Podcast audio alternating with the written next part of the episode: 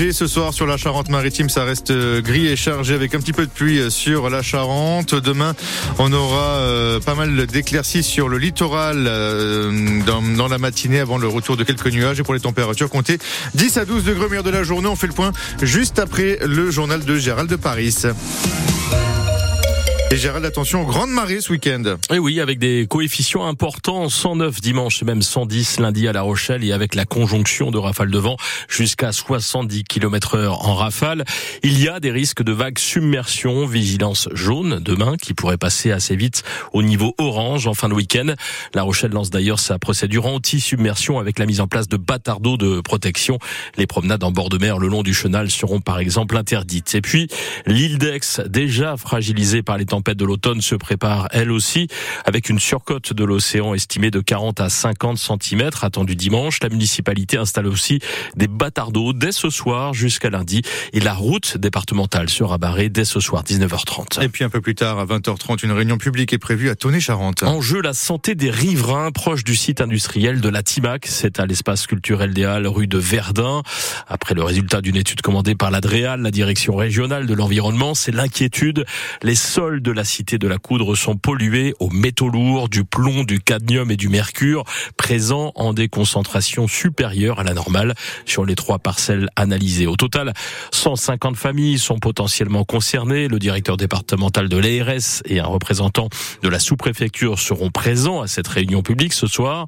Et pour le maire de Tonnet-Charente, Éric Otia, c'est une question de santé publique. Les résultats sont assez catastrophiques pour les trois parcelles carottées et analysées dans le périmètre immédiat. Les taux sont énormes, x 10 pour certains. Il est nécessaire d'investiguer encore plus profondément et surtout que les riverains des parcelles concernées euh, puissent se faire suivre, puissent avoir euh, des analyses de sang, des analyses d'urine pour voir s'il y a une contamination quelconque et aussi euh, connaître l'ensemble des préconisations sur l'utilisation de leur terrain dans un premier temps. Il y a des préconisations par l'ARS et, et l'Adréal. Ça va jusqu'à la purge des terrains concernant les 50 premiers centimètres de terre. Peut-être qu'avant d'en arriver là, il y aura peut-être d'autres solutions, mais en tout état de cause, euh, je vois mal comment euh, les habitants de ce secteur-là pourraient se satisfaire des conditions dans lesquelles ils sont actuellement. Le maire de Tonnet-Charente estime que la TIMAC ne serait pas à l'origine de cette pollution des sols. Il pense plutôt à des activités industrielles très antérieures. En tout cas, la réunion, c'est ce soir à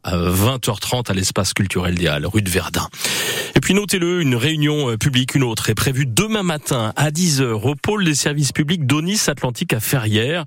C'est une réunion co-organisée par les services de l'État et la communauté de communes Onis Atlantique qui s'adresse à la population concernée par les suites du séisme du 16 juin 2023.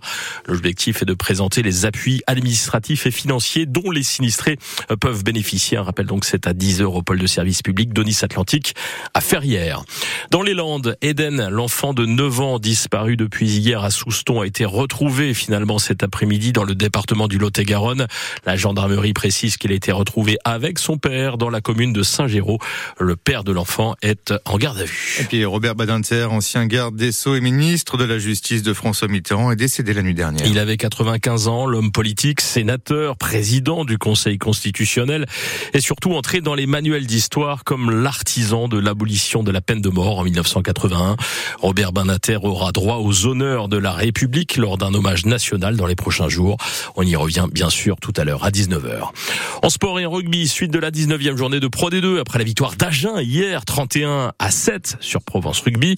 Soyaux Angoulême reçoit le Biarritz Olympique à 19h30 ce soir au stade Chanzy. Les deux équipes luttent pour leur maintien. Les Charentais un petit point d'avance sur les Basques, un match évidemment important pour se maintenir. On en parle dans notre émission 100% rugby juste après. Et puis s'il n'y a pas de top 14 ce week-end, une équipe du Stade Rochelet est bel et bien de sortie ce soir. C'est du basket de la Pro B à 20h30. La Rochelle se déplace dans la Loire à Saint-Chamond. Les Maritimes sont en tête du championnat avec deux points d'avance sur Vichy-Clermont. Saint-Chamond est neuvième au classement. Enfin demain, c'est la finale du championnat de France de cavage à Taurier au nord d'Angoulême en Charente. Et là, on va me dire, mais le cavage, c'est quoi? C'est une spécialité d'éducation canine qui consiste à aller le plus vite possible possible pour trouver un maximum de truffes cachées dans le sol. Ça peut servir à hein, trouver des truffes. Mmh. C'est un club canin charentais, le TNT à Marsac, ça ne s'invente pas, qui organise cette compétition et qui accueille une trentaine de maîtres et de chiens venus de toute la France pour se retrouver à Tourier. Reportage de Pierre Marsat.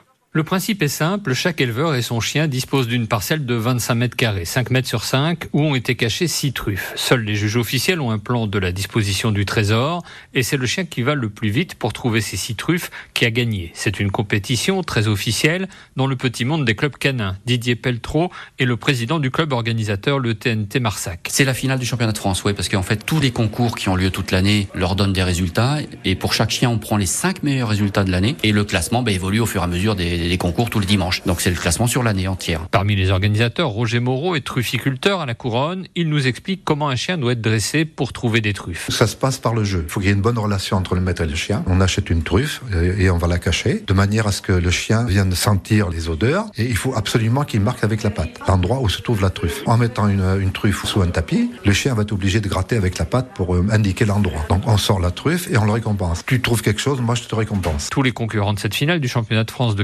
viennent des principales zones géographiques de trufficulture, Alsace, Franche-Comté, Lot, Dordogne et Charente. Pierre Marsat, notre correspondant France Bleu en Charente, a noté-le, euh, la finale du championnat de France de cavage, c'est à Tourier, 2 R I E R S, c'est plus facile à trouver sur le GPS et c'est au nord d'Angoulême en Charente.